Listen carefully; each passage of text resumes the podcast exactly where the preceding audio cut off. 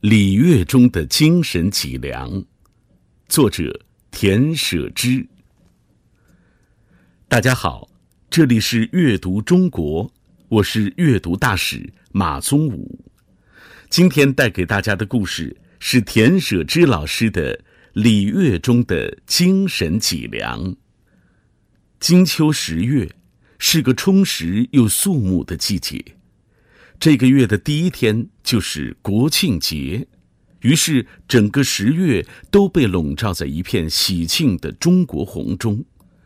国家的庆典自古以来就是件大事，现在我们就来写写汉字，谈谈国之大事吧。说起十月最盛大的庆典，自然是国庆节的阅兵式了。还记得小时候？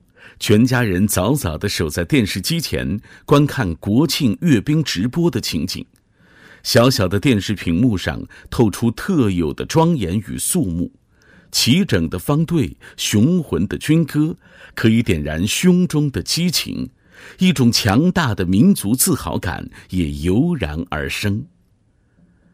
国庆这个词早在西晋就有记载。不过，古代的国庆是指帝王即位与诞辰，如今的国庆是指中华人民共和国成立的纪念日。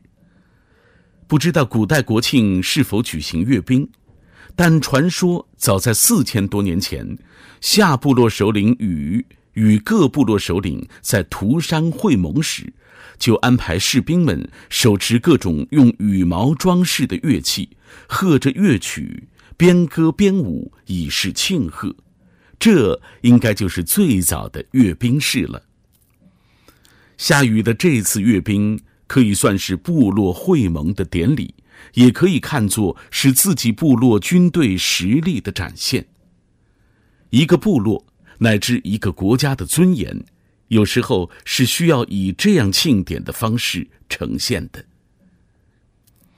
甲骨文的“国”和“或”。是一个字，中间的口表示城池与疆域，右边的戈即是保护城池的军队。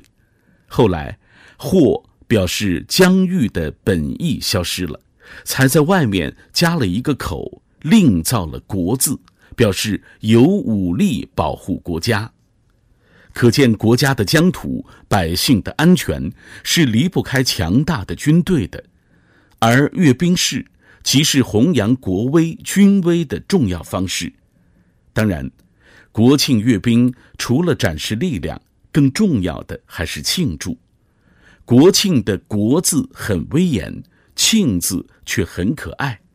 甲骨文的“庆”字很像是一个眉开眼笑的人手持宝贝、财物前往祝贺的形状，很喜庆。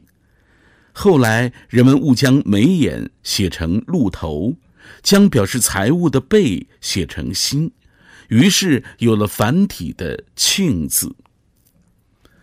国庆阅兵是一种仪式，也是一种礼。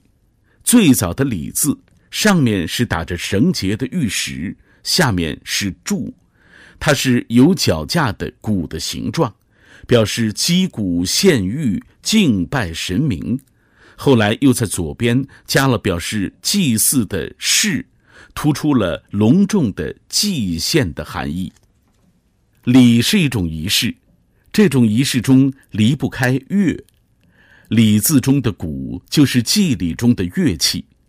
乐字的甲骨文上面是丝，下面是木，像是有丝弦的琴木的形状。后来的经文又在丝的中间加了表示说唱的“白”，有了边奏乐边歌唱的含义。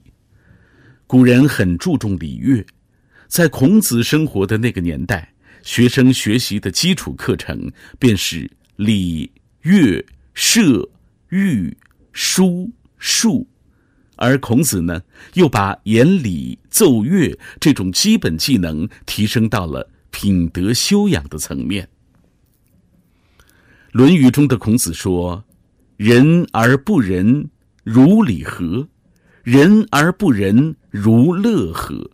意思是，一个人关于礼乐的修养，应该是与仁爱的修养相关的，否则便是徒具其形，没有实质意义。如同国庆阅兵式，我们虽没参与其中，但若是心中有对祖国的爱，观看时的感受必然是不同的。同时，真正用心参与，哪怕是观看，也必然会升起爱国的情怀。礼与仁是互为表里的关系。孔子的弟子游子说过：“礼之用，和为贵。”意思是言礼的目的和功用是为了和谐统一。我们国家的全称是中华人民共和国，其中也有一个“和”字。